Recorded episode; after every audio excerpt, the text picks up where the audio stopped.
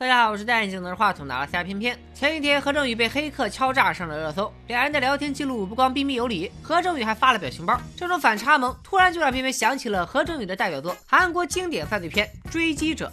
故事一开始，站街女小红接到生意，提供上门服务。她接上了客人，开车来到一条巷子里，两人走进附近的房子，看来是要完成交易。可没想到，好多天过去了，小红的车一直停在原地，连车玻璃上都贴满了小广告。小红的不知所踪，让他的老板大为光火。既然这个老板是个皮条客，就叫他老皮吧。老皮之前是一名警察，几年前被开除后就拉起了皮条，手里下管着好几个小姐。但是最近，包括小红在内的两名小姐都失踪了，不知道是跑路了，还是发生了什么意外，使得老皮的收入大减。这天，老皮又接到电话，需要上门服务，于是派去了一位小姐黑长直，就要服务的是一位猥琐大叔。黑长直进去后，想迅速进入正题，脱了衣服就准备去卫生间洗澡，却被门后藏着的人吓了一跳。这人手里还拿着摄像机，看来他们是想进行多人运动，顺便再把过程拍下来。黑长直接受不了这种变态的爱好，提着衣服骂骂咧咧的离开房间。没想到变态大叔追出门，一把薅住了黑长直的头发。收到消息后，老皮迅速赶到现场，让黑长直悻悻离开。他狠狠教训了变态大叔，敲诈了一笔钱。但小姐失踪的事应该和这个大叔无关。黑长直在门口等着。老皮，他觉得干这行风险太大，想金盆洗手，找个老实人嫁了。黑长直听说老皮在望远洞找到了小红的车，就聊起了姐妹们失踪的事。他觉得姐妹们肯定没有跑路，而是发生了意外，劝老皮报警把人找出来。可老皮干的就是违法犯罪的勾当，又怎么敢报警呢？就在这时，老皮又接到了小弟的电话，有客人急等人服务，现在只有一个叫美珍的小姐，却生病旷工了。老皮赶紧打电话去质问，美珍已经病得脸上没有一丝血色，但在老皮的坚持下，还是不得不化了妆出门工作，留几岁的女儿在家里看家。老皮回到办公室，突然觉得客人的手机尾号四八八五听着很耳熟，他一翻账簿发现，失踪的两个小姐在失踪前都服务过这个客人。老皮赶紧联系美珍，得知那个客人要带美珍回家，而且他家就在望远洞。老皮断定之前小姐失踪的事肯定和这个客人有关。他叮嘱美珍记住客人家的地址，进门后就说要洗澡，到卫生间把地址发给自己。咱们也是时候为这位客人起个名字了，看长相就叫他王大锤吧。虽说老皮打心眼里不愿报警，但他也担心对方人多势众，万一又是搞多人运动呢？那自己一个人肯定干不过啊。于是老皮就联系了前同事抠脚哥。抠脚哥此时正在抠脚啊，不是啊，正在外面执勤，负责市长的安保工作。市长来到一家菜市场视察，搞搞面子工程，突然就发生了意外。抠脚哥顾不上和老皮多聊，赶紧挂电话，冲下车去制服暴徒。市长为什么会被泼粪呢？咱们稍后再说。老皮如今只能孤军奋战，只盼着美珍给力点，赶紧把客人的地址发给他。美珍听老皮的意思，已经知道不对劲，但她还是选择相信老皮，记下了大锤的地址，跟着他走进了院子。这个院子格外的阴森恐怖，不仅有条恶犬在外游荡，还有新动土的痕迹，也不知道下面埋了什么。进屋后，美珍提出要先洗澡，她走进卫生间，反锁上门，就开始联系老皮，但手机根本就没有信号，窗外也早就被砖砌得严严实实。更不得了的是，浴缸里居然还有沾血的头发。美珍强忍住心中的恐惧，走出卫生间，借口说小雨衣没带，要回车上取，却发现房门已经被上了锁。这会儿，老皮其实也赶到了附近，并发现了美珍的车，但左等右等都没等到美珍的消息，打他的电话也打不通。此时的美珍已经被五花大绑，她带着哭腔向大锤求饶，说自己还有一个七岁的女儿。大锤当然不会心软，拿出了自己的本命武器——锤子和凿子，想在美珍的头上开个脑洞。但美珍不断挣扎反抗，大锤始终没能得逞，还不小心弄伤了手。大锤一怒之下，干脆不开脑洞了，抄起锤子挥向美珍。可看着地上的美珍，一下子没了响动，大锤就显得特别失落。外面的老皮心急如焚，看着病急乱投医的按起了周围的门铃。此时大锤也听到了门铃声，穿上衣服来到门口。导演在此处玩了个蒙太奇，门外站着的并不是老皮，而是两个基督教的教友，他们是来找一位朴先生。朴先生也是信徒，已经好久没去教堂了，所以他俩就过来看看。大锤却说这里并没有朴先生，让他俩赶紧离开。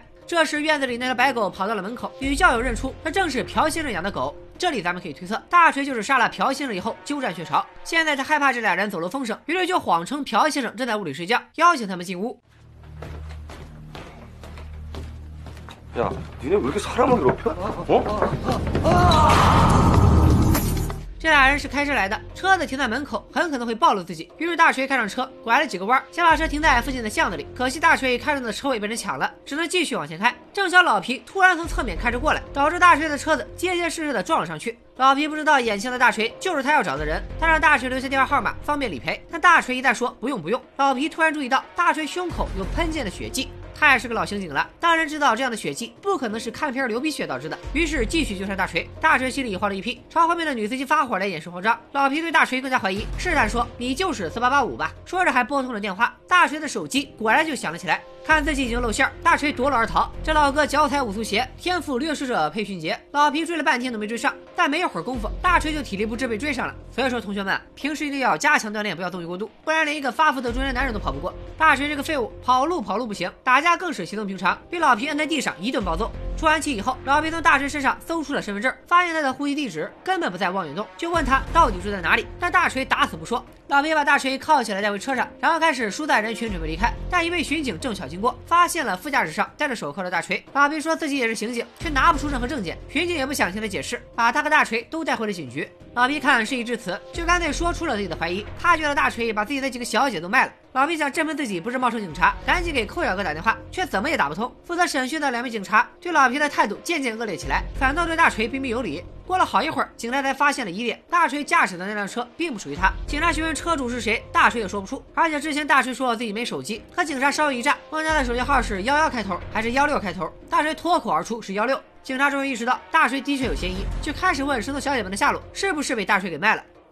아가씨들팔았죠아니에요아니긴뭐가아니야팔았죠아니라니까요 안 팔았어요 죽였어요. 뭐? 아니요. 지금 뭐라 그랬잖아요. 뭘요? 죽였다 그랬잖아요. 예. 예? 예. 죽였어요.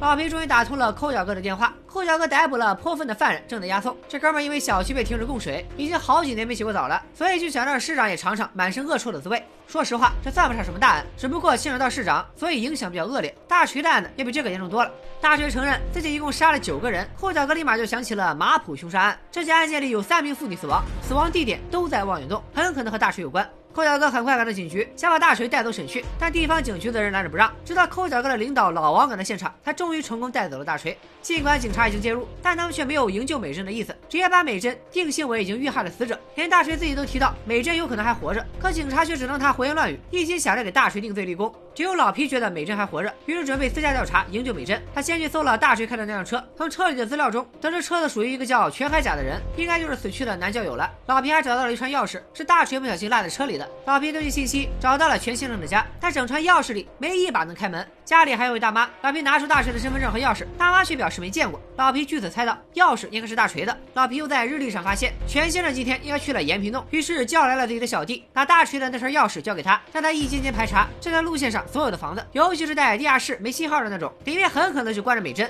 办完这件事以后，老皮来到警局配合调查。警察告诉老皮，逮捕大锤时没有逮捕令，所以需要在十二小时内得到检察官的批准，这样才能够正式拘捕大锤，否则就只能将大锤释放。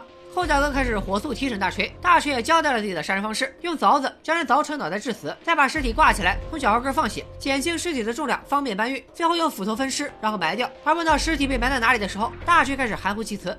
抠脚哥准备从物证入手，他让老皮和警员一起去美珍家采集美珍的 DNA，和大锤身上的血迹进行对比。要是能证明大锤身上的血就是美珍的，那就可以正式拘捕他。老皮离开警局，外面围满了记者，他们还不知道这起骇人听闻的连环杀人案，只关心泼粪事件的详情，大有娱乐致死的架势。老皮很快就带人来到美珍家，收集到了美珍的头发。看美珍的女儿很可怜，老皮就把她带在了身边。另一边，抠脚哥向老王汇报案情，现在根本没找到任何一具尸体，大锤也不说家在哪，所以需要明早进行大搜查。老王叮嘱一定要把这件案子办漂亮了，但他根本就不是为了维护正义，只是想转移媒体的注意力，好让大家不要再关注泼粪事件，那样警察们保护市长不利的过错也能减轻不少。老皮还执着的找着大锤的住所，看着美珍可怜的女儿，他救下美珍的意愿愈发强烈。打听到大锤有个姐姐，就上门询问大锤住在哪，但姐姐表示自己也不知情。原来姐姐一家也是受害者，大锤趁姐姐不在家的时候，出手打伤了自己的亲外甥，随后就逃走了。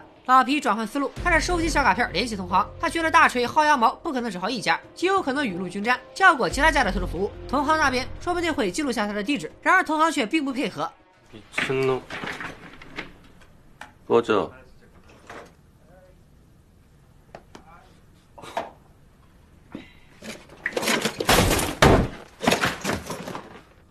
结果不出所料，同行的账簿上也有大锤的号码，而服务的小姐也已经失踪了。可其他皮条客根本不敢不问，正是因为没有人会在意小姐的死活，皮条客也不会主动报警，毁掉自己的发财大业，所以大锤才会一次又一次得手。走访了好几个同行，老皮好不容易才找到一个幸存者，这位小姐没去大锤家，因此逃过一劫。据他所说，大锤是个十足的变态，明明硬不起来，却一直找小姐，被拒绝以后还不停的骚扰她。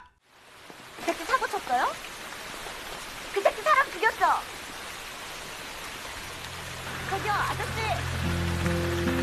私孩子明白妈妈可能遭遇不测，警方也收到了一个坏消息，原来大锤承认自己杀人不是第一次了，之前还有过两次，但都因为找不到证据被释放了。看来大锤应该特别享受这种戏弄了警察，警察还拿他没办法的感觉。如果警方再拿不出证据，检察官那头就准备放了大锤。警察这边当然也不甘心，老王干脆亲自上阵审问，但大锤突然开始保持沉默。老王又提出可以就近搜查物证，大锤既然杀了那么多人，不可能把所有尸体都埋在院子里，附近最有暧昧的抛尸地点就是一座山。警察开始冒雨搜山，可依然一无所获。老皮的小弟特别敬业的排查房子，结果还真打开了一间，连忙打电话向老皮报告。老皮火速赶到了现场，但房间里一个人都没有。老皮失望的转身出门，正好撞上屋主回来。一番追逐后，老皮制服了屋主，原来这是大锤曾经的狱友。大锤来他这里借住过两个礼拜，之后他就再也没见过大锤了。老皮刚想起身离开，却发现墙上都是大锤画的画。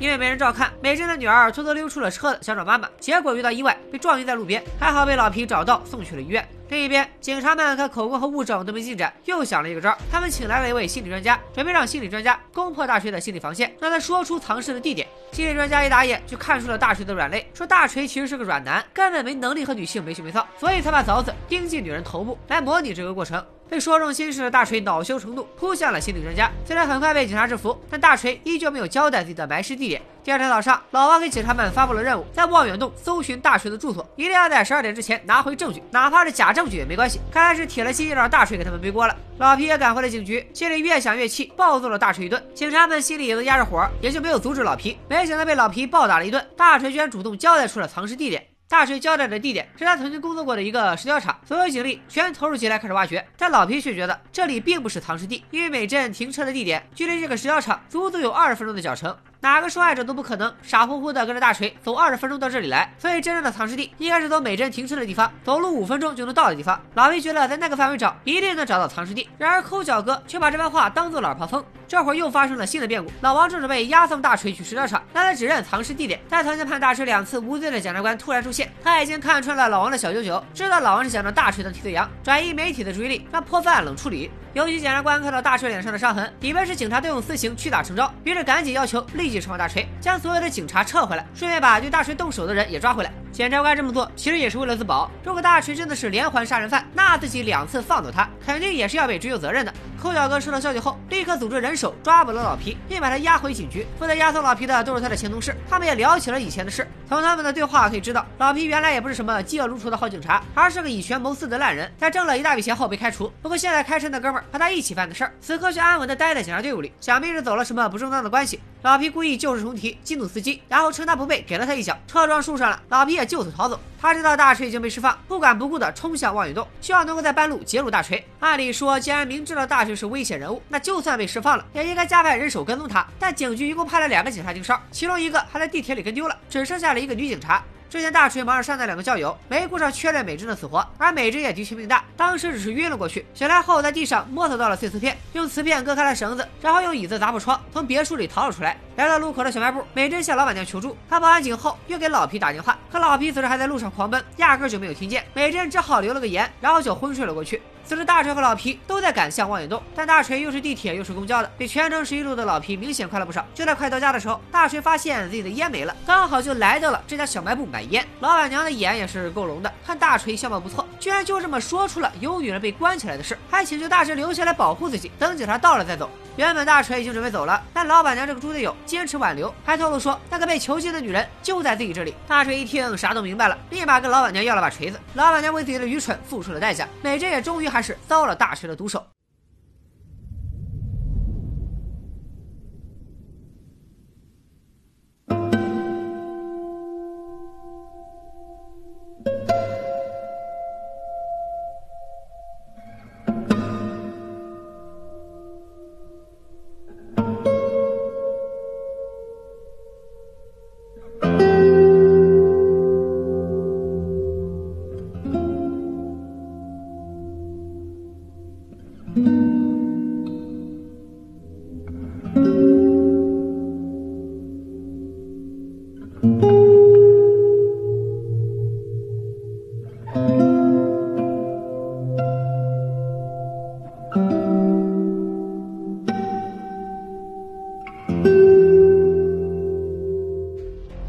刚进了办案后马上联络了附近的巡警但巡警正在车里睡大觉根本没听到出警的命令。而跟踪大锤的女警察不知道里面发生了什么一直在傻乎乎的等大锤从里面出来。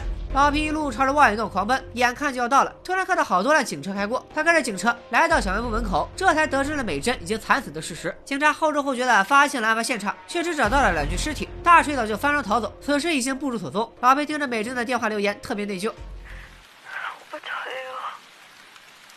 요. 오빠 전화 안 받으셔서 화내지 말고 들어주세요. 저일 그만 둘래요. 정말 못하겠어요.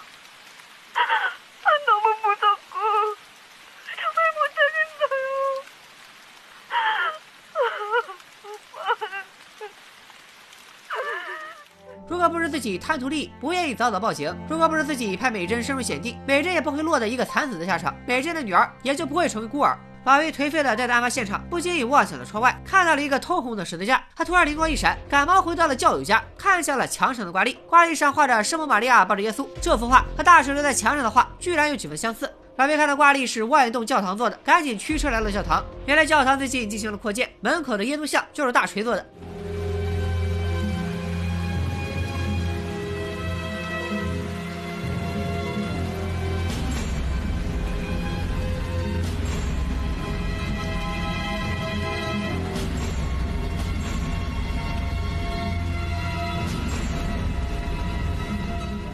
而介绍大锤来的是一位姓朴的先生，去找朴先生就有可能找到大锤。大锤回到家后，挖坑掩埋了教友的尸体，还把那条白狗也打死埋掉，把自己整得西装革履，准备跑路。根据神父提供的地址，老皮找到了朴先生的家。他试了试那串钥匙，果然打开了门，迎面撞上了正准备离开的大锤。看到老皮，大锤还准备掏锤子变身，结果被老皮一把拎回了别墅。虽然大锤往老皮腿上扎了一刀，但依然不是老皮的对手。直到老皮被旁边的一幕分了心。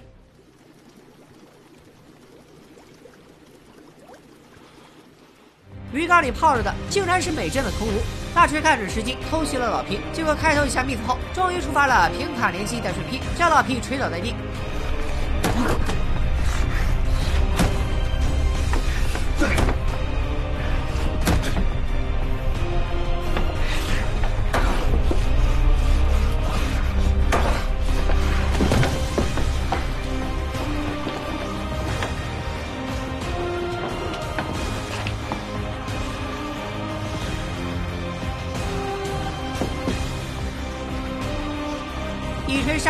杀人者必死于锤下，眼看着老皮要用铁锤结束大锤罪恶的一生，警察却突然赶到。不容易啊！整部电影里警察唯一一次没迟到，但我却宁愿他们没有出现。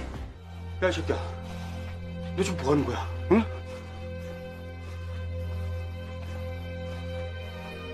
종우야, 그만해라.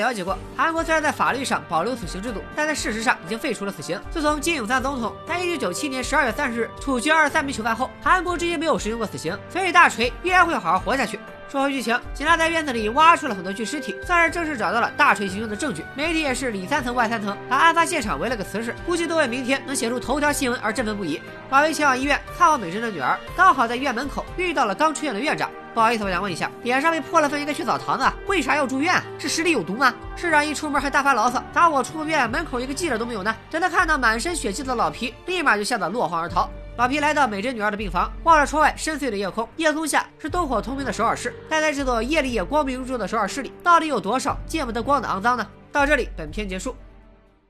说到这部《追击者》，就不得不提片中凶手的原型刘永哲。是的，这部韩国片也是根据真实事件改编的。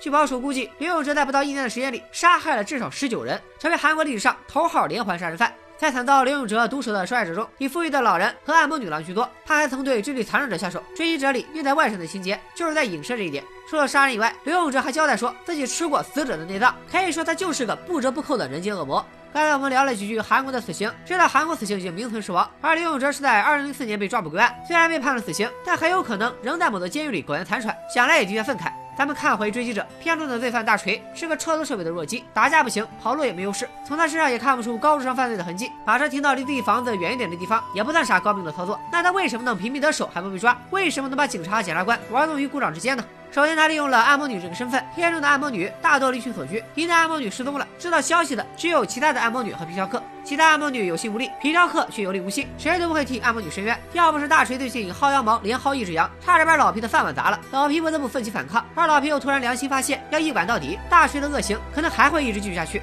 大家应该也发现了，这部电影里的警察形象并不光辉，甚至可以说是自私、无能、傲慢、自大。在美珍最后的悲剧当中，无能的警察和杀人的恶魔应该负有同样的责任。他们想的不是解救受害者，反倒直接将美珍定性为死亡。想的也不是有正义要伸张，而是看到案子后面的功劳，还想把这个案子当成遮羞布，掩盖对市长的保护不力。也正是因为警察根本不把正义和人民当回事，大锤才能屡屡犯下恶行。片中最讽刺的一幕出现在最后，面对刚和大锤搏斗过、满身是血的老皮，市长毫无形象的钻进车里，仓皇逃走。在这一刻，堂堂市长还不如一个皮条客。另外一个值得玩味的点是，美珍从别墅跑出来之后，一路上罕见的没有碰到一个人，而大锤跳窗逃走的时候，手里还拿着美珍的人头，却也格外顺利，没遇上什么人，否则院子里应该又会多上一具尸体了。可在案发，警察赶到现场以后，周围的人像雨后春笋一样冒了出来，在小卖部旁边驻足围观。其实现实中刘永哲并没有阳痿，片子里加上这一点，可能是艺术化的处理，我却宁愿这样理解。上到市长，下到市井小民，整个文明世界在面对犯罪与暴力的时候，总是会不可避免的阳痿。市长跑了，市民藏了，也在邪恶面前不举了。一个阳痿的变态杀人犯耀武扬威，成千上百个正人君子低头不语，这才是这部电影里最让人感到悲哀的一点。今天就说到这里吧，大家还想听边边解说哪部韩国犯罪片，可以留言或者弹幕告诉我。咱们下期再见，拜了个拜。